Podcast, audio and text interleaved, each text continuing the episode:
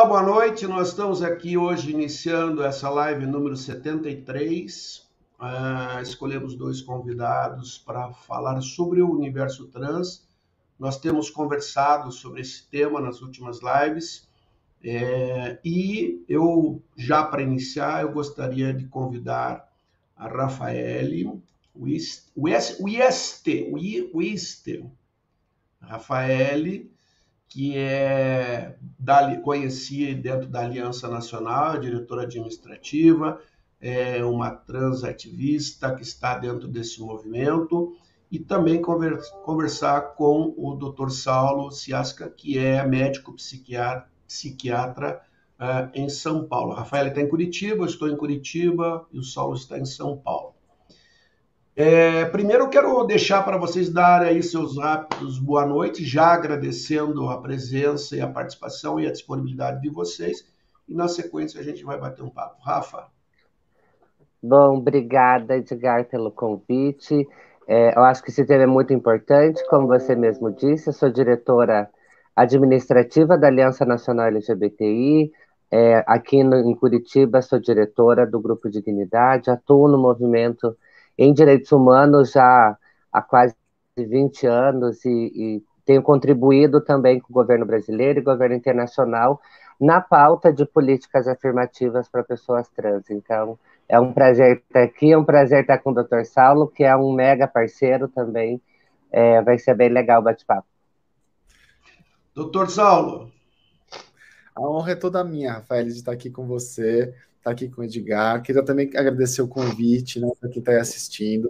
Uh, eu sou médico psiquiatra, sou psicoterapeuta, estou coordenador da área da saúde da Aliança Nacional LGBTI+, junto com outras pessoas. Também atuo no, em outros movimentos, né, na, na ONG Mães pela Diversidade, como psiquiatra de referência de atendimentos lá. Estou uh, coordenador também de uma pós-graduação em psiquiatria da Sanar. A gente tem um teleambulatório em psiquiatria lá, com atendimentos em uh, uh, saúde mental para a população LGBTQIA+, e, e, e atuo bastante em aulas e ensino de saúde LGBT, e atualmente também escrevi, junto com vários colegas, gente editorei um livro de saúde LGBTQIA+, que inclui muita coisa que profissionais de saúde em geral não sabem, né? Então a gente quis colocar isso. Estamos finalizando o manual de saúde LGBTI+, da Aliança também. Então tem um monte de coisa aparecendo e, de novo, muito obrigado pelo convite. Obrigado a vocês. Deixa eu comentar como é que a gente chegou até esse momento. Em uh, o ano de 2020, é, por conta da pandemia, eu comecei a fazer uma série de lives. Uh, eu estive 14 anos no Comitê Olímpico do Brasil, participei de seis Jogos Olímpicos, uma série de atividades na área esportiva. E no ano passado, por conta da pandemia, eu comecei a fazer lives e fizemos 70 lives em 2020. Foram 70 é, lives com diferentes convidados de vários países, abordando diversos temas sobre o esporte. Uma dessas lives fizemos falando sobre o esporte gay, exatamente com é, duas equipes, uma de handball de Curitiba, do Capivaras, e uma de São Paulo, de futebol. E naquele momento, incluímos o, a discussão do esporte gay dentro das nossas lives. No início desse ano, nós fomos provocados pela Federação de Handball do Rio Grande do Norte, falando sobre a questão da, de uma demanda deles da inclusão dos atletas trans dentro dos campeonatos estaduais do Rio Grande do Norte. Fizemos depois, na sequência, uma, uma live é, com dois advogados, uma fisioterapeuta do Comitê Olímpico que está na Espanha e com uma pedagoga trans, aluna de direito do Rio Grande do Norte. Foi o primeiro start, a primeira. E foi exatamente no momento em que o Comitê Olímpico Internacional saiu com uma nova orientação, uma decisão uh, de que cada federação internacional deveria uh, balizar ou criar os critérios para a inclusão dos trans dentro das suas respectivas modalidades. Virando um pouquinho, na semana passada conversamos com o Dr. Rogério, endocrinologista do Rio Grande do Sul, e também com o Willi, que é o presidente fundador do Angels Volley de São Paulo, que também deram uma outra, uma outra visão sobre a questão né, da inclusão e da participação. Agora eu queria voltar para nossa nossa nosso papo aqui, é, fugindo um pouquinho do esporte. Os Estados Unidos ontem ainda soltou o estado do Texas uma uma legislação nova que não permite a, a participação dos atletas trans é, nas competições esportivas no estado do Texas, já tem uma movimentação no Senado americano, e também uma discussão recente que teve uh, um atleta que teve recordes, que quebrou recordes, atletas trans que quebrou recordes na natação de uma faculdade da Pensilvânia, que também gerou uma série de dificuldades. Mas uma coisa, Rafa, e tanto o Rafa e o doutor Saulo, é, que me chamou a atenção Rafa, na discussão que a gente teve, é que a gente está discutindo uma pirâmide que está discutindo poucos casos em nível mundial, que são os atletas trans de alto rendimento. Tóquio teve dois, dois casos, mas o que me chamou mais atenção, e aí eu queria ouvir vocês, é exatamente quando a Flávia, do Rio Grande do Norte, coloca que o primeiro processo de exclusão, o primeiro processo de discriminação que ela sofreu foi dentro do ambiente da família, foi dentro da casa dela, e inclusive uma família patriarcal, e que o pai e a família colocavam ela como uma pessoa com distúrbios psiquiátricos. Entendiam que ela tinha um distúrbio psiquiátrico. Como é que esse processo, Rafa e doutor Saulo, um de cada vez, bateu o papo, como é que é esse processo exatamente nessa base, que eu acho que a grande quantidade uh, e a grande dificuldade vem da família e passa para o ambiente da escola. E deixar um pouquinho essa questão do alto rendimento, que é uma discussão ainda que vai ter alguns anos para ser uh, definido o processo. Rafa, como é que é esse processo? Então, é, é bom deixar bem explícito para todo mundo né, que está nos ouvindo que a gente falar sobre identidade de pessoas trans, falar sobre pessoas trans, é, é uma questão que eu acho que, primeiro, que é bem essencial, e aqui também a minha intenção não é chegar para quem estiver me ouvindo dizendo as verdades absolutas, que também não existe, e, obviamente, também né, a singularidade de cada um. É, você ser homem e ser mulher é, é uma coisa muito singular e particular de cada um. E também a gente tem essa história, né, do que é ser mulher e o que é ser homem. Para ser homem, que, que, que, o que que transforma, o que, que, o, o que significa ser homem e os atributos para isso. No que diz respeito à identidade de pessoas trans, é, a gente é um indivíduo, né, rasamente começando a falar, é um indivíduo que se constrói socialmente, é, no, na, no mercado de trabalho, enfim, tem toda a, a, sua, a sua construção de vida é, se reconhecendo pelo gênero oposto do que foi condicionado quando nasceu. Ou seja, quando eu né, nasci, eu fui condicionada de um gênero que eu não reconheci desde o nascimento. E isso envolve, por conta principalmente da cultura que a gente vive no Brasil, por exemplo, focando aqui no Brasil, a grande dificuldade das pessoas, e isso começa também dentro de, do próprio ambiente familiar. Muitas pessoas trans não são reconhecidas e aceitas pelo seu gênero que se apresenta, ou seja, é, homens trans são tratados pelo gênero feminino e os pronomes femininos, mulheres trans pelo, pelos pronomes masculinos e, os, e o, o, gênero masculino. Que isso é muito ruim e eu acho que aí começa o grande problema da desigualdade, começa as questões principalmente de bullying é, e violência que a gente sofre dentro do, do, do, próprio ambiente familiar. Tem muitas pessoas que sofreram por isso. Eu, ainda bem, tive a sorte, eu digo que sou sortuda, porque não passei por isso com a minha família, mas conheço várias pessoas nesses 20 anos que eu atuo. É, que sofreram violências e foram expulsas de casa, e muitas delas até menor de idade. É, e isso daí implica em, em, prostituição, em abandono escolar e assim por diante. Então, o desafio é muito grande é, para que a gente consiga, e uma coisa que seria tão normal, né? Era para ser normal, porque eu sempre converso com as pessoas e, e eu, eu digo, né? É, a mudança corpórea foi feita no meu corpo, eu não quero mudar o corpo de ninguém. O nome é o meu nome, eu não quero mudar o nome de ninguém. Se eu fiz é, é, tratamento hormonal, cirurgias plásticas, foi no meu corpo, não foi no corpo de ninguém. É, então, eu acho que é isso, né? As pessoas deveriam respeitar é, o indivíduo pelo que ela pelo que ela é, pelo que ela se apresenta, e isso implica é, muito, e daí quero deixar até essa parte para o doutor Saulo, por ser área dele também, de que a saúde mental, a saúde mental das pessoas como um todo, e acho que a pandemia mostrou isso muito, muito mais, o quanto é desafiador você lidar com, com questões que fogem do nosso controle. Né? A pandemia é uma questão que fugiu do nosso controle. Então, é, e você tem já um alto índice dentro da comunidade trans de uso e abuso de drogas, lícitas e ilícitas.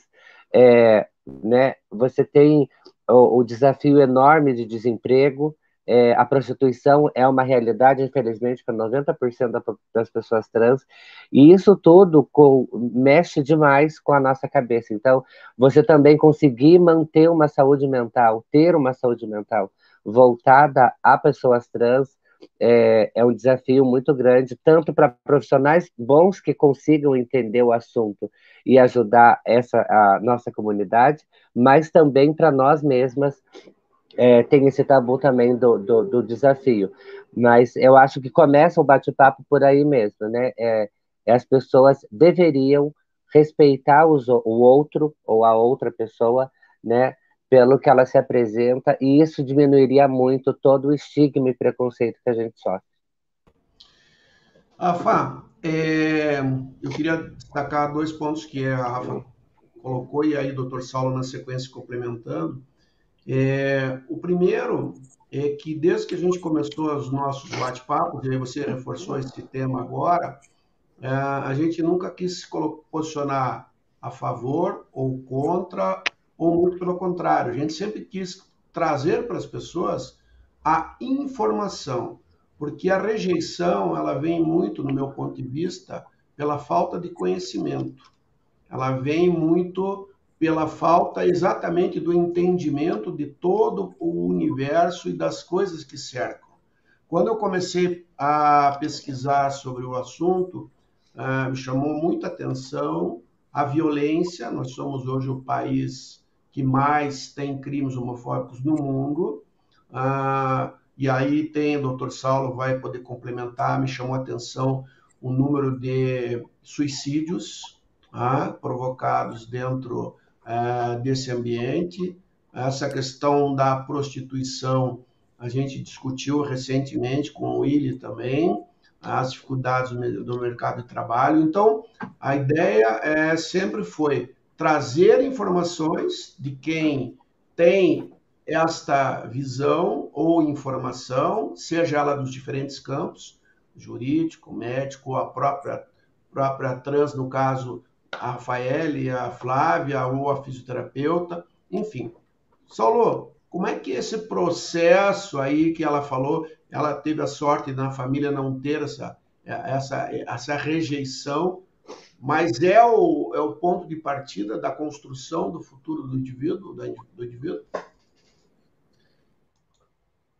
Primeiro ponto uh, a ser dito é, eu não sou uma pessoa trans eu não sendo uma pessoa trans, então, assim, eu sou psiquiatra. Às vezes as pessoas, elas escutam mais os psiquiatras do que as pessoas trans. E eu acho que isso não deveria acontecer. Tá? Então, acho que o primeiro ponto para ser dito aqui, para ser colocado.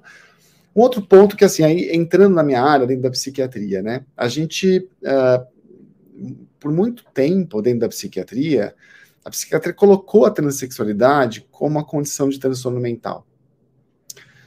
O que, que era transtorno mental antes para a psiquiatria? Qualquer coisa que era diferente. Diferente, uh, fora do comum, e que aí a pessoa sofre, né, mostra sofrimento, então pronto. É por conta disso existe um transtorno mental aí. Mas o próprio conceito de transtorno mental mudou e a gente não usa mais o que é diferente com transtorno mental. A, o que é transtorno mental hoje é qualquer condição que torna a pessoa presa dentro de si mesma, no sentido de não conseguir desenvolver todas as suas potencialidades. E a gente não vê isso acontecer com pessoas trans. A gente vê pessoas trans fazendo o que quiserem, sendo felizes, sendo uh, uh, podendo trabalhar, podendo uh, desenvolver sua, todas as suas habilidades cognitivas, afetivas, se relacionando como todas as pessoas. Então, peraí. O que, que acontece com as pessoas trans, então? Por que, que elas são vistas como transtornos? Não devem ser. Tá? Então, já desde 2018, não considera-se transexualidade doença, transtorno. Então, qualquer, qualquer pessoa que falar alguma coisa nesse sentido, não só está desatualizada, mas também está agindo de má fé. Tá? É transfóbico falar isso.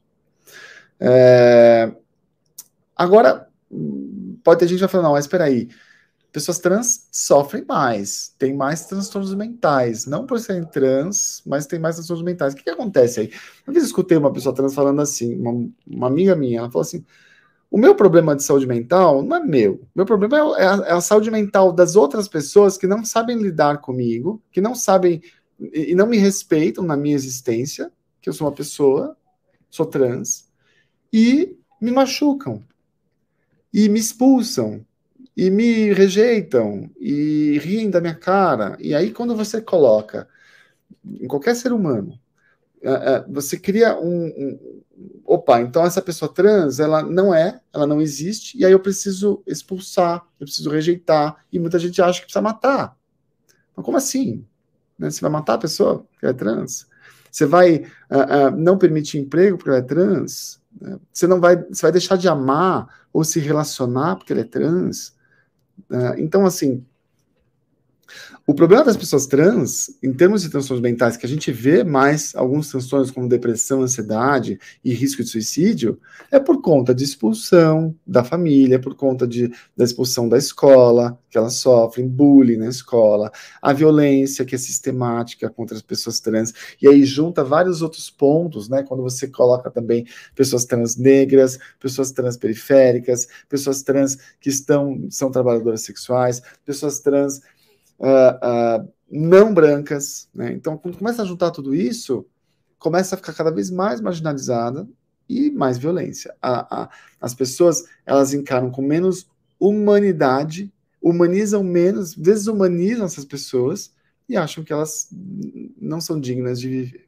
Então, acho que tem esse primeiro ponto que é um ponto importante salientar. Não é transtorno mental, e essas pessoas são pessoas incríveis, como todo mundo, e com seus defeitos, que podem também, como todo mundo, né? Outro dia, nossa, porque eu sou trans, eu tenho que agora ser perfeita em todas as áreas, porque a pessoa já me aceita por ser trans, e agora eu tenho. Não, não tem que nada. Pode ter seus defeitos e errar e ser do jeito que todo mundo é.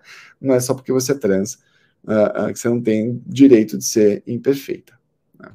Acho que esse é um primeiro ponto para levantar? Eu acho, eu acho, é, eu acho assim, é, pela tua colocação, Saulo, é, reforça aquilo que eu disse em relação às pessoas procurarem rejeitar ou procurarem excluir aquilo que elas não conhecem, o que gera medo, impacto no, no normal delas ou no pseudo-normal. É... Sabe, você sabe que assim, eu trabalho muito com criança, adolescente, trans, né, criança e adolescente que chega com 4, 5 anos de idade, trazendo essa questão. É, existe muito medo desses pais por achar que transexualidade é, é, é, algo que a pessoa de repente acha que é, né, como se fosse uma escolha. Ah, de repente a pessoa vai lá, não, agora, agora a partir de hoje eu sou trans. O que acontece antes com essa pessoa? Né? O que acontece? Eu acho que a Rafael pode se quiser também falar nesse sentido, mas não se trata de uma escolha, a pessoa existe, ela é, ela se enxerga, ela se percebe trans, ela se identifica trans. É uma condição, é algo que ela de repente descobre sobre si mesma. Não é algo que de repente, ah, eu tenho escolha, eu posso ser ou não ser, eu posso deixar de ser trans se eu quiser. Isso não existe, né? Então, assim, da mesma maneira que a pessoa trans não escolheu ser trans, ninguém pode ser convencido a ser trans, né? Porque de repente está assistindo essa live, está escutando, me escutando, vendo a Rafaela e pronto, vai virar trans. Né? É, é, não acontece com pessoas gays, com pessoas lésbicas, também não acontece com pessoas trans. É, eu, diga, Rafa, diga, Rafa. É, o que eu ia dizer é exatamente isso, né? A, eu acho que a escolha, ela, ela, ela, é, ela acaba acontecendo no sentido de eu me sentir segura para me, me, me, me declarar para a sociedade quem realmente sou, isso tanto por orientação sexual identidade de gênero, mas porque tem muitas pessoas que dizem, nossa, mas ela, essa pessoa se relacionou, teve relações heterossexuais dentro, né, sendo uma pessoa é, cis, ou seja, não trans, e depois lá com 40, 50 anos resolveu virar trans, né? Então eu sempre digo, a pessoa nunca resolveu virar, ela se sentiu segura naquele momento, naquele Sim. período da vida, porque ela sabe também, a gente sabe que eu comecei minha transição com 14 anos. Quando eu comecei a minha transição, eu tive a consciência que eu estava colocando em risco o meu convívio familiar, eu coloquei em risco a minha carreira profissional, é, eu, eu corri, coloquei risco a escola, e bem que o doutor Saulo falou, nós, nós sendo pessoas trans, para ser aceita, eu era, por exemplo, a melhor aluna que tirava a melhor nota, que eu era querida pelos professores e passava cola para o pessoal do fundão, para eles não, não brigarem comigo. É, eu, a gente tem aquela busca da perfeição. E a outra coisa mais importante de tudo, né? A pessoa trans, ela não nasce com 18 anos. Então, tem gente que acha um absurdo falar sobre transexualidade na, na infância e na adolescência. Eu acho que primeiro ela já está descumprindo o ECA, né? Que é o Estatuto da Criança e do Adolescente, que criança tem que ser protegida. Então, uma criança trans tem que ser protegida igual, e também deixando muito nítido, né? Crianças e adolescentes trans, em sua, principalmente crianças, é, não, não, não é medicamentoso o tratamento, ou seja, ela não toma hormônio, não vai fazer cirurgia plástica, não vai fazer nada com uma criança, é um acompanhamento psicológico e social para a família também, não só para a criança. E, e depois, com o passar do tempo, junto com acompanhamento multidisciplinar, que essa criança passando na sua puberdade pode, a família pode optar no bloqueio hormonal até que se sinta todos se, todos se sintam seguros para daí sim começar a hormonoterapia. É, e cirurgias no Brasil é a partir dos 18 anos, cirurgias é, secundárias, que a gente chama, pela portaria, e a de transgenitalização com 21 anos. Isso pelo Sistema Único de Saúde, né? Existem alguns médicos que, a partir dos 16, fazem cirurgias secundárias, mas é obviamente com autorização dos responsáveis. Então, deixa bem nítido isso, né? Tem muita gente que acha um absurdo, mas usam de má fé informações erradas, dizendo que nós do movimento trans querem transformar crianças e adolescentes em trans. Primeiro, que é uma vida tão dificultosa e você abre mão de tanta coisa na sua vida e coloca em risco tanta coisa na tua vida que eu, se eu pudesse escolher, eu não teria escolhido ser uma mulher trans, é, de jeito nenhum, né? Porque não, não, não é fácil a vida nossa, como de qualquer outra pessoa, mas com, a, com essas questões, como o, o Dr. Saulo falou muito bem, ainda quando se eu sou pobre, sou de mãe solteira, se eu sou periférica, se eu sou negra, se eu tenho alguma deficiência, é, tudo complica mais para a vida dessas pessoas. Então, eu acho que essa transformação, por isso a importância desse bate-papo, é para as pessoas entenderem é, um assunto e, de novo, não quero que ninguém me aceite. Não preciso ir na casa de ninguém. É claro que se a pessoa for gente boa, é obviamente, um convite sempre é bom, mas a ideia aqui não é transformar ninguém, gente, é respeito. Eu não preciso ser aceita, eu preciso ser respeitada como qualquer outra pessoa. E se eu cometer qualquer coisa que não mereça o respeito, aí, aí é reciprocidade. Mas, salvo isso, se eu não cometo nenhum crime, se eu não estou fazendo mal para ninguém, e eu estou querendo viver a minha vida, qual é o motivo de eu ser é, isolada da sociedade ou desrespeitada ou não ter acesso às coisas que todo mundo tem. Acho que essa é a grande questão. Durante os anos de 2005 a 2017, é, foram 14 anos, 13, 14 anos, eu fui o diretor-geral dos Jogos Escolares do Brasil, é, os maiores eventos escolares do Brasil, uma faixa etária de 12 a 14 anos, uma outra faixa de 15 a 17 anos. Tínhamos aí 8 mil é, alunos por ano. E aí um ponto importante que vocês colocaram, vindos de escolas públicas, escolas privadas, das cinco regiões do país, das, das áreas mais ricas às áreas mais pobres. E dentro dos jogos, há alguns anos, e estou falando aí de 2016, 2015, 2017, nós começamos a receber solicitações já de inclusão de meninas que queriam jogar futebol de salão com os meninos, é, técnicos que queriam credenciais femininas, é, já com o seu nome social e assim por diante.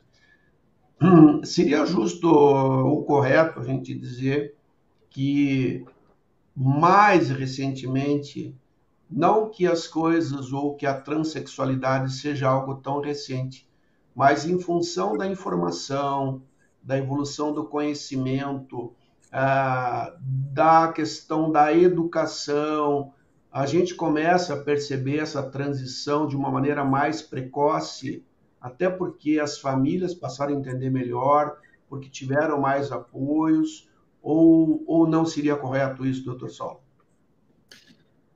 Olha, você sabe que uh, uma vez eu fui dar uma aula num congresso de pediatria, e aí tinham pessoas mais jovens, pessoas mais idosas nesse congresso. E foi a primeira vez que fui falar sobre criança e adolescente, né, porque trans, porque o pessoal não falava sobre isso e tal. Eu cheguei, gente, aqui, ó, a maior parte de vocês deve atender o quê? Umas 40 crianças por semana, umas 160 crianças por mês, né? É, dá mais ou menos umas 1.920 crianças por ano né, de atendimentos. 1920 crianças.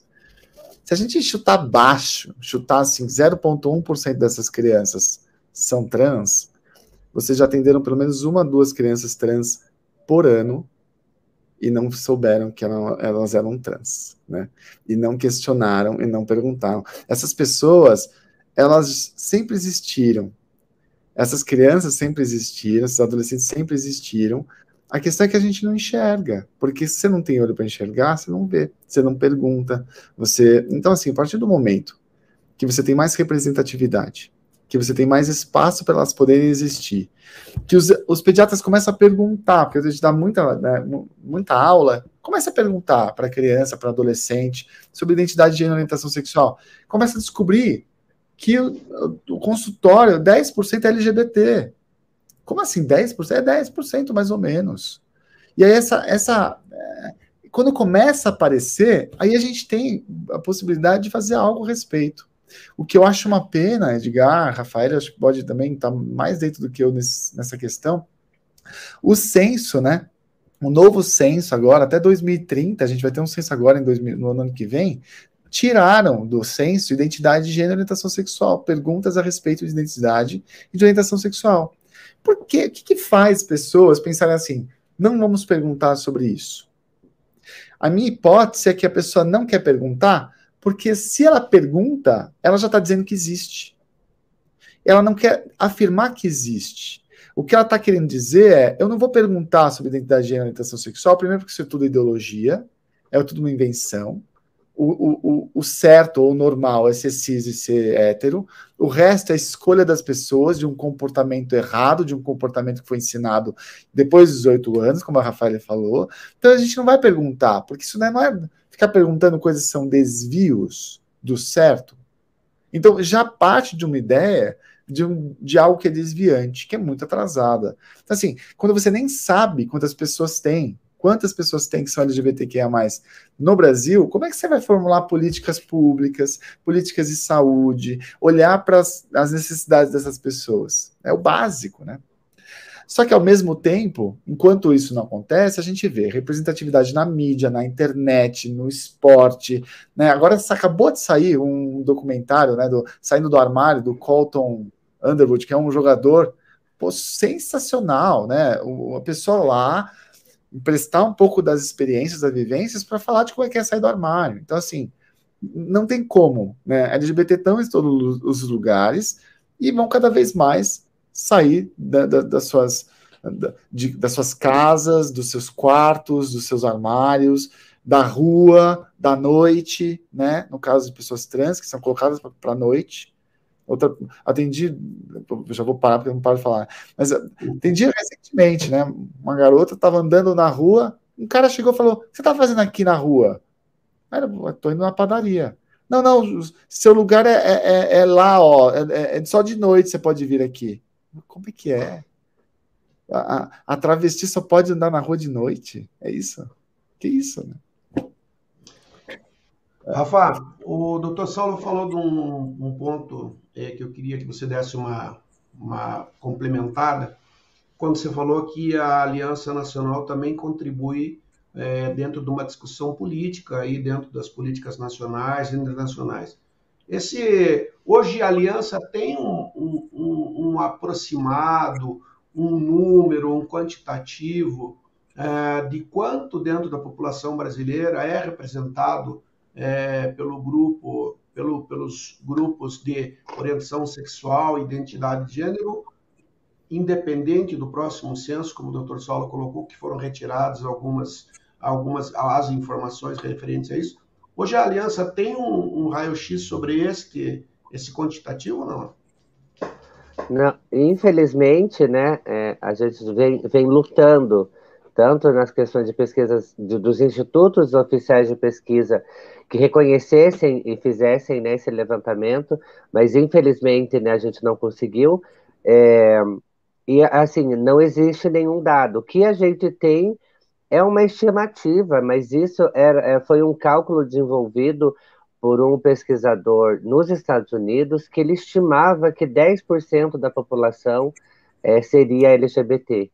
É, acredita, e, e, mas a gente acredita que é muito mais.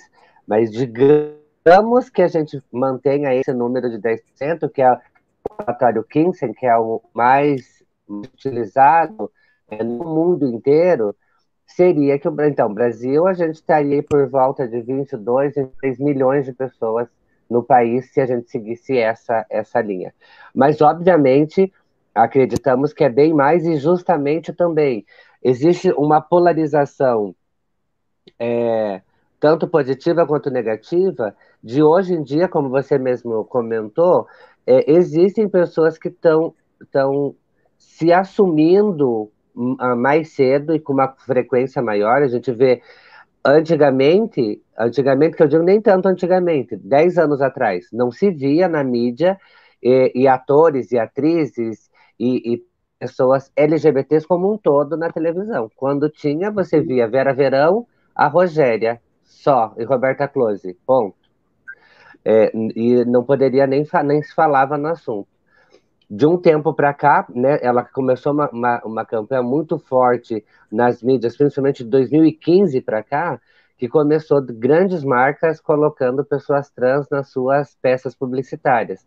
Aí você tem a Valentina, que é uma mulher trans que fez parte da L'Oréal, saiu na capa da Vogue, a Leia T, é, a Leonarda Glick, que é uma atriz, é, a Maite Schneider, que também é outra atriz e ativista, a Glamour Garcia, que fez ó, ó, uma propaganda da Dove depois ganhou até o prêmio de melhores do ano, atriz revelação, na novela que teve das nove da Globo, e assim por diante. Então, você tem esse movimento, mas ao mesmo tempo continua ainda exatamente o que o doutor Saulo falou, a gente vê o estranhamento das pessoas, porque antes é, no imaginário você não poderia viver uma vida diurna e uma vida socialmente dita como normal, né? É, a prostituição, por exemplo, no meu ponto de vista, ela não é. Primeiro, que ela não é crime no Brasil. Outra, que eu acho uma das maiores hipocrisias do planeta Terra. Assim, eu não consigo conceber o tamanho dessa hipocrisia, porque quem sai com pessoas trans, e é um mercado disputadíssimo, é, são homens heterossexuais e que têm a maioria casado. Eu, por exemplo, eu vivi um período da minha vida que eu não consegui emprego e eu, nada cai do céu, né? Meu, meu apartamento não caiu do céu, a roupa que eu uso não cai do céu, eu pago luz como qualquer outra pessoa, pago imposto como qualquer outra pessoa, eu tenho que me alimentar como qualquer outra pessoa. Então, eu não sou ladra, né? Não cometo crime, não sou. Então, o que eu tenho que fazer? Trabalhar. E eu vivi, a minha família soube disso, eu contei, nunca escondi. Eu vivi 10 anos de prostituição, sendo militante e fazia programa. É, eu tive um período da minha vida que eu, eu fazia, em média, 10 programas por dia. Olha quantos homens eu saía por ano. Quantas pessoas eu saí. E nenhum, eu não saí com nenhum cliente gay. Né? Porque normalmente ainda meninos gays não curtem pessoas trans. Existem algumas uhum. pessoas que ficam, mas é esporádico. Então percebam, é, os homens e a maioria do quem, quem violenta pessoas trans, quem mata os assassinos de pessoas trans são homens, não são mulheres também. É, até hoje a gente nunca teve nenhum caso que comprovado que uma mulher cis matou uma mulher trans. É, são sempre homens, sempre relacionados também à questão da prostituição, desacordos e assim por diante. E aí que está a grande hipocrisia, né? A, a gente sempre fala que é o mesmo que nos sustenta à noite, é, é o que, que nos bate e, e nos violenta durante o dia. Então, é, é, muito bizarro isso, e isso tudo de novo, né? É tudo por uma desinformação e a violência das pessoas trans, eu atribuo, eu não, não, não estou afirmando sobre o movimento, é uma atribuição minha, é, eu acredito que as pessoas trans, elas sofrem violência, sim, por causa, justa, principalmente pelo julgamento cultural, né? Porque a maioria das pessoas insistem em alegar que um homem que sai comigo deixa de ser homem porque eu não sou mulher. E eu, e eu sou uma mulher. Então, a relação é uma relação heterossexual como qualquer outra pessoa e práticas sexuais não definem orientação sexual e muito menos identidade de gênero. Né? O que a prática sexual é uma coisa, identidade de gênero é outra, orientação sexual é outra. É, e são coisas totalmente distintas, é, que não, não existe nenhuma ligação. E, e é exatamente por isso que existe tanto preconceito. É esse machismo pesadíssimo que, que acontece em pessoas trans é, por conta disso. Então, eu acho que essa é uma das grandes, uns grandes desafios nossos seria fazer com que a sociedade comece a entender e principalmente respeitar a gente, para que a gente possa ter uma vida, como o doutor Saulo falou, minha vida é tão comum e tão sem graça como de qualquer outra pessoa. Né? Eu, eu, eu tenho acordo cedo, eu tenho que estudar igual, eu tenho dor de cabeça, eu, eu, é tudo igual, conflitos familiares, é, é, não tem nada de anormal, né? mas o tratamento dado pela maioria das pessoas versus pessoas trans é nessa coisa da anomalia, do, do não normal, não convencional. Acho que Saulo, oi, vai, Saulo. Vai, Saulo. Eu queria comentar uma coisa, Rafael, que assim, eu, eu não tenho nada contra o trabalho sexual. Eu tenho tudo contra a pessoa não ter nada, nenhuma outra opção que não trabalho sexual. Eu acho que se a pessoa vai para o trabalho sexual porque ela quer, não, quero, ok. Agora, ela não tem outra opção. Né? Não tem outra saída porque ela foi expulsa de casa. Porque muitas vezes, né, a pessoa fala: não, ó, Pessoas trans são depravadas, né? Elas são pessoas hipersexuais e depravadas que se prostituem, 90% se prostituem. Gente, quer se prostituir, quer, quer, trabalho sexual faz quem quiser. Agora, o problema é a pessoa não tem nenhuma outra opção na vida e tem que, tem que se prostituir porque ela não tem nenhuma outra forma de subsistência. Então, acho que assim, muita hipocrisia, né? Uma vez eu estava com a muitos anos atrás, tava ali na quebrada, foi fazer um, um foi um, gravar um vídeo do, do, do, programa, e ela foi fazer uma, a, uma performance lá na frente da Praça da Sé, na Catedral. E ela, ela assim, é, muito chocante, muito interessante, porque ela estava lá, chegava um cara, todo vestido de preto, escrito macho, né, com um negócio, uma plaquinha macho, ia lá e jogava leite nela. E era isso. E ela terminava falando travesti, depósito de porra. Desculpa. Mas é isso. Onde é o lugar da pessoa trans dentro do imaginário? É isso? É depósito de, de esperma para as pessoas? Né? Por isso que eu acho que assim, não é só não matar, que é óbvio, né? Não matar, não, não. É também entender a pessoa trans como uma pessoa digna de amor, de amizade, de companheirismo. Né? É, é, é, porque senão você tá bom, eu, eu entendo, mas mesmo assim as pessoas colocam as pessoas trans dentro de um outro lugar, que é um lugar não acessado. Quantos, quantos amigos você tem que são trans? Né? Quantas pessoas que você ama, que você respeita, que você admira que são trans? Então, tá, tá num outro lugar aí, também tá de afeto, dignas de afeto, tá? Não, não de ódio. Eu, eu comentei no início com vocês que, até comentei com a Rafa, alguns anos atrás, eu tive uma, uma boate gay em Curitiba, né? Então, e, e, como você falou, Saulo, eu sempre convivi com amigos gays, com amigos trans, enfim. Eu acho que é uma questão da pessoa ter esse esclarecimento. E aí eu queria, é, quando eu tenho feito algumas conversas com os amigos e jantares, tenho batido papo sobre o assunto, mas agora de uma maneira mais direta recentemente, a gente e a, e a Rafa tocou no assunto, queria que você desse uma esclarecida para as pessoas que estão nos acompanhando, mais sobre a questão da orientação sexual e da identidade do gênero, porque as pessoas acabam. Ah, antigamente nós tínhamos um LGB, e aí nós viemos com LGBTQIA, etc, etc. Eu já, já tenho essa, essa visão da, das, das diferenças entre a orientação sexual e a identidade, uh, e queria que você desse uma, uma explicada nesse, nesse contexto, e que também, dentro desse quantitativo é, que se tem aí estimado de 22, 23 milhões, uh, onde é que está a maior incidência uh, dentro deste quantitativo, dentro das questões de orientação e identidade? Já tem essa visão, doutor Sol? Seguinte, então, a identidade de gênero e orientação sexual todo mundo tem.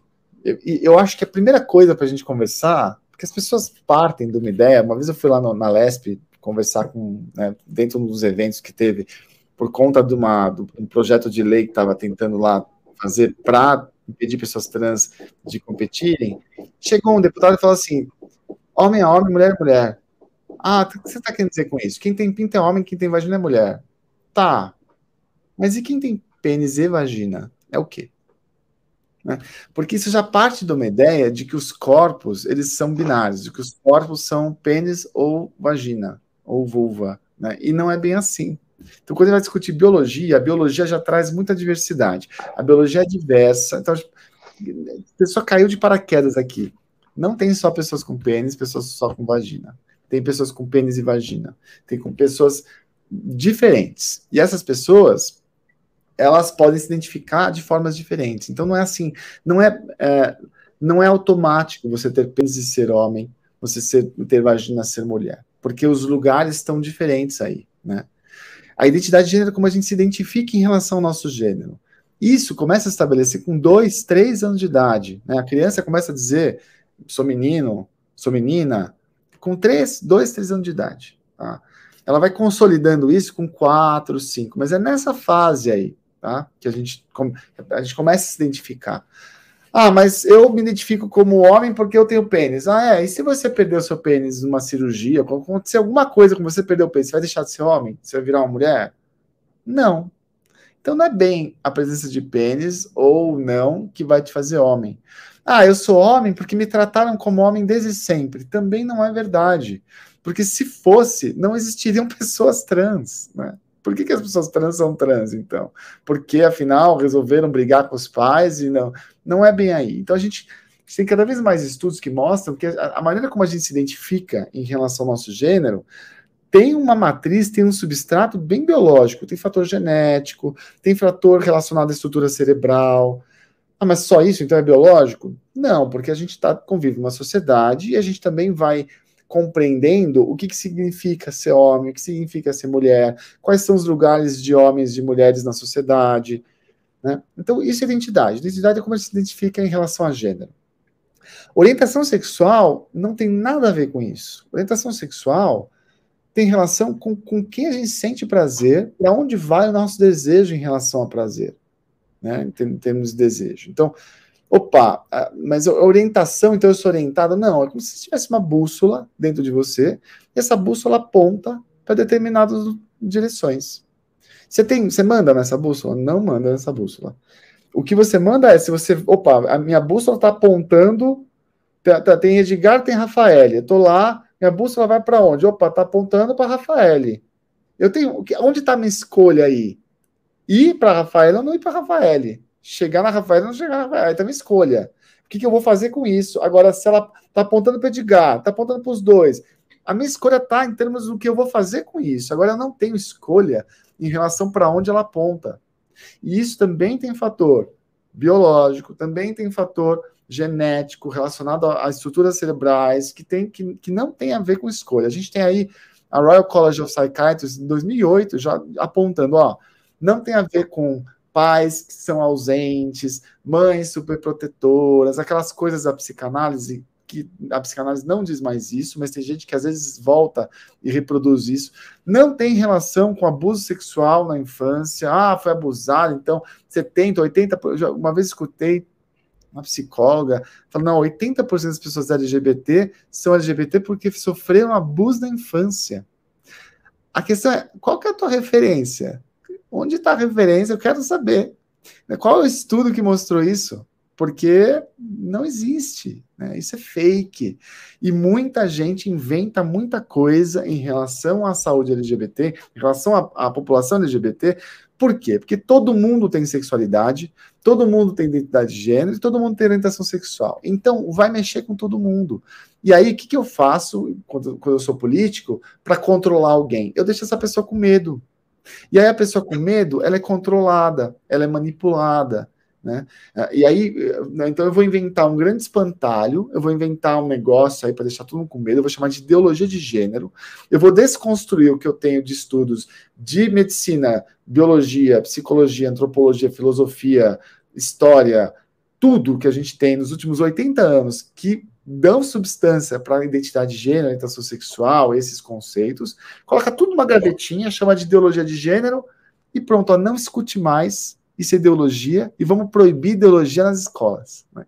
Então, assim, o que, que eu estou fazendo com isso? Eu estou controlando, eu estou manipulando e voltando 50 anos, 50 anos de casas para trás. Né? Então, não dá mais para fazer isso. É, um, um, é uma desonestidade intelectual tem estudo demais já.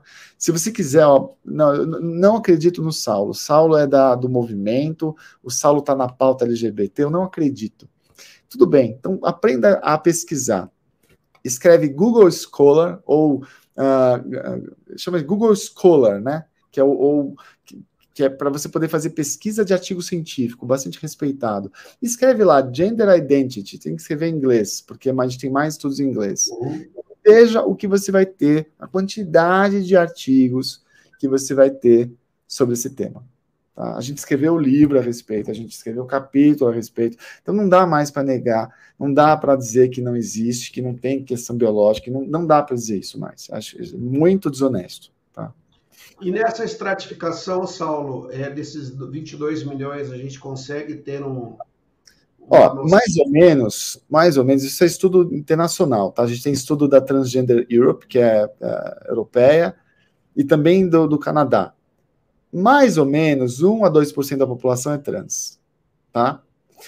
Mais ou menos 10 a 15% da população é lésbica, gay e bissexual. Então a gente junta aí. A gente tem muito mais pessoas bissexuais, só que bissexualidade é mais invisibilizada.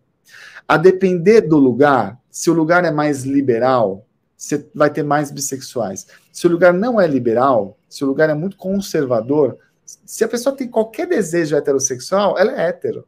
Né? Então a gente invisibiliza esse dado. A gente não tem bissexualidade. Mesmo dentro do meio gay, às vezes a, o bissexual não vai ser bi, ele vai ser ou gay ou ele vai ser hétero, porque também vai sofrer preconceito. Isso vai se refletir em desfechos negativos em saúde. Então, mais ou menos, tá? A gente tem muito mais bissexuais. O Kinsey, inclusive, dizia que na população 4% é homossexual, só homossexual, 50% é heterossexual, só heterossexual, e outros 46% da população bissexuais. Tá? Tem muito mais bissexual, e faz sentido, né? Porque as pessoas estão dentro de um espectro aí de desejo. Se você tem um pouco de desejo por homens, por mulheres, pessoas não binárias, por mais de um gênero, ser bissexual, o que é muito mais frequente acontecer na população, seres humanos. Afá, é, nesse processo da aliança, é, eu sei que as pautas são as mais diferentes, as mais variadas, é, as frentes de, de, de, trabalho e ação são as mais variadas e diferentes. É, eu vejo vocês acompanhei essa semana pelas redes sociais, em várias reuniões, viagens, em várias regiões do país. Quais são, assim, se pode elencar as principais, os principais pontos hoje que a Aliança Nacional está focando seus esforços nessas discussões das políticas públicas? Existe uma hierarquização ou uma priorização dos temas? Sim, a gente tem é, algumas prioridades. Né? Em termos de afirmação de política pública, o que a gente quer é pacificar as vitórias do STF no Congresso Nacional, porque quem formula leis é a responsabilidade é do legislativo, né, pela, pela Constituição, e a gente, todas os, as vitórias que a gente conseguiu, casamento, retificação de pronome gênero, adoção, criminalização da LGBTfobia, doação de sangue, é, tudo isso foi conseguido via judiciário e não pelo legislativo por omissão. Muitos do, do até do, do, do, das vitórias que a gente conseguiu, a gente conseguiu por ADI, que é ação direta de inconstitucionalidade, ou ADO, que é ação direta de omissão. Ou seja, o Estado brasileiro chegou a ser denunciado também algumas vezes na Comissão Interamericana de Direitos Humanos, que, porque o Brasil era omisso ou, ou praticava inconstitucionalidade. Então, é, é, essa é a primeira a prioridade nossa nesse campo de efetivação de direitos, pacificação de direitos. A outro ponto que a aliança a gente atua fortemente é principalmente, acho que a bandeira número um seria a, a educação. Porque sem educação, o indivíduo não vai conseguir, primeiro, entender. É, eu, eu acredito que a, educação com informação faz com que a pessoa, primeiro, se entenda, entenda seus direitos, seus deveres, e, além disso tudo, se torna. Você cria uma sociedade culturalmente competente, não manipulada, como o Dr. Saulo bem disse. Então, a gente luta muito pela educação, porque como é uma educação de qualidade, uma educação é, é, democrática e, e, e, correta, você vai criar cidadãos e cidadãs competentes, é, é, pessoas é, que tenham uma competência cultural e tenham uma capacidade de escolhas e, e oportunidades também de emprego e vida paralelo a isso, a, a gente luta muito também pelas questões relacionadas à saúde. No caso de pessoas trans, a mesma coisa, né? A gente vem lutando muito com a ampliação da, da portaria do, do processo transexualizador, que é um, um, uma portaria ministerial que tem todos os protocolos para atendimento ambulatorial hospitalar é, dentro do Sistema Único de Saúde para pessoas trans. Então, essa também é uma luta que a gente faz bastante. E aí, obviamente, né, a gente faz muito projeto voltado à comunicação, à cultura, à empregabilidade. A gente tem uma parceria enorme com o Fórum de Empresas e vem trabalhando muito também com a Transempregos, que é uma, uma rede muito legal que eu, eu indico quem quiser conhecer. É, empresários que estejam me ouvindo e queiram contratar pessoas trans, ou pessoas trans que queiram arrumar emprego é, empregos formais, é, entrem em transempregos.com.br. É, ele é, é um, um, projeto, começou como um projeto idealizado pela Márcia Rocha, a Laerte Coutinho e a, a Maite Schneider, é, e é uma iniciativa muito legal. E é, e é, isso, né? A gente precisa dar oportunidade, porque o engraçado é, é as pessoas que eu também eu penso a mesma coisa, doutor Sala, a prostituição teria que ser uma escolha, uma opção, não uma prerrogativa ou uma, uma única maneira de sobrevivência. E, e, é isso, se vocês também, tem muita gente que acha também outra hipocrisia, né? Totalmente contra a prostituição, mas não dá oportunidade para as pessoas de trabalho, né? E eu acho que é, é a, a, eu não, não sou menos competente ou mais competente por ser trans é, eu não sou menos inteligente ou mais inteligente por ser trans. Né? Ainda que ainda tem pessoas que dizem ainda que a gente acaba é, tendo que lidar com tanta coisa que você acaba sendo mais é, resiliente em algumas coisas, você acaba sendo mais maleável a, a personalidade de pessoas trans por causa dessa questão da adaptação, que a gente é obrigada, por muitas vezes, é, se adaptar em ambientes, em situações que normalmente uma pessoa cis não, não precisaria passar por isso. Mas é, é isso, e também eu já deixo aqui a, o, o site da Aliança, né, é Aliança, sem cedilha, obviamente, LGBTI, .org.br, o grupo dignidade.org.br. Lá a gente tem bastante proje os projetos a gente divulga, as redes sociais nossas, né? Tanto a minha que é Rafael, tá como aí tá escrito na telinha, Rafael Vish, arroba Rafael Vish, vocês me acham no, no Instagram.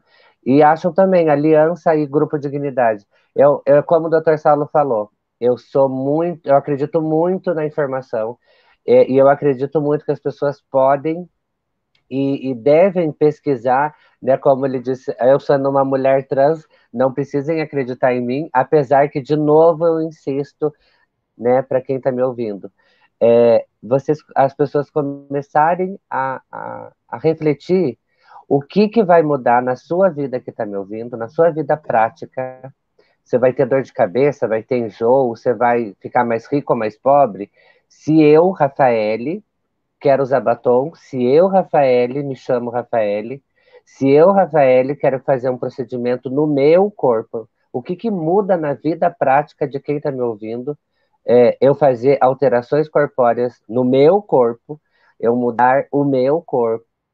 É, então, é, é, eu acho que é isso. Quando a pessoa para para pensar, ela vê que é uma irracionalidade absurda esse ódio por uma coisa que não diz respeito à vida dela, não interfere, eu não vou bater na casa dela, não vou, não existe nenhuma explicação lógica essa irracionalidade dessa violência. Então, se a pessoa praticar e se colocar também no lugar do outro, né, eu acho que o exercício da empatia, o, o exercício do, da solidariedade, né, de você se colocar no lugar do outro, ou parar para pensar, poxa, mas o que que levou aquela pessoa a estar tá na rua? O que que levou essa pessoa a estar tá com uso e abuso de droga? O que que levou essa pessoa em situação de rua? É, o que que levou essa pessoa a ter essa, essa, essa, essa saúde mental tão debilitada? Porque quando a gente para para pensar e se colocar no lugar do outro, né, sendo empático, você acaba sendo um cidadão, uma cidadã melhor. Então, acho que essa é uma das grandes dicas que eu poderia dar nesse bate-papo, é, é, o exercício do respeito, porque tem que ser é um exercício, o exercício da empatia e de se colocar no lugar do outro vai fazer com que a gente melhore esse mundo. Bom, nós estamos chegando próximo do nosso horário de uma hora. A gente teria, acho que, muito assunto para discutir, esclarecer. Acho que foi muito importante, mais uma vez, a gente poder abordar o assunto. Eu queria desejar a vocês um Feliz Natal, um próximo Ano Novo. Rafael, estamos estudando aí uns projetos em conjunto, né, Rafa? Eu tô, eu tô com uma expectativa boa aí, viu? Sim, vamos sim, vamos sim.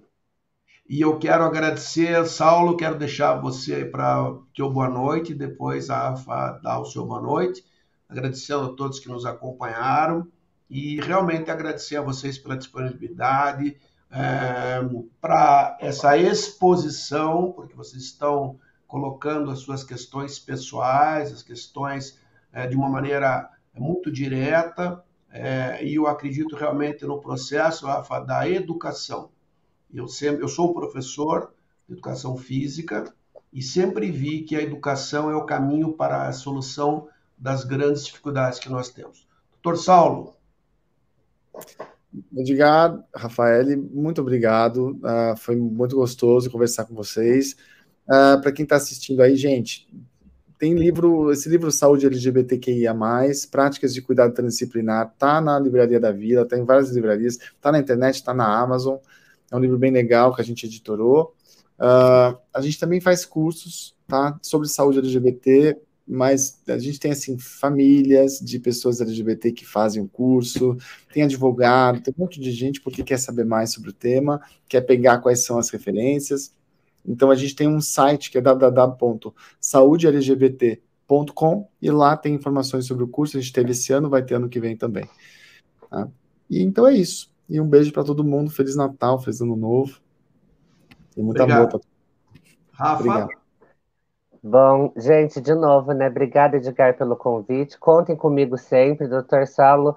Muito bom estar te ouvindo, estar junto com você. E muito bom saber que a gente, a gente da Aliança tem você como parceiro, um mega profissional. É, e também super indico galera aí da área da saúde, enfim, é, que queira, procurem o Dr. Saulo, ele coordena a nossa área com muito carinho. Eu quero também desejar um Feliz Natal para todo mundo, um Feliz Ano Novo, que o ano que vem a gente consiga, né, cada, cada, a cada mês que passa, uma vitória para a gente melhorar essa questão da pandemia. Aqui também deixo todo o meu respeito e carinho às pessoas que foram afetadas diretamente pela pandemia, tendo perdido é, é, entes queridos ou, ou, ficaram doentes, enfim. É, deixo aqui minha solidariedade com, com uma esperança enorme que o ano que vem seja bem melhor para todo mundo. Um beijo no coração de vocês e de novo, gente que me ouve, é, não precisa me aceitar, tá bom? É, mas respeitem as pessoas trans, deem oportunidade, porque a gente é tão normal quanto qualquer outra pessoa. A gente é mais uma pessoa na sociedade que só quer viver como qualquer outra pessoa. Então, fica esse recado e um beijo e uma boa noite para todo mundo.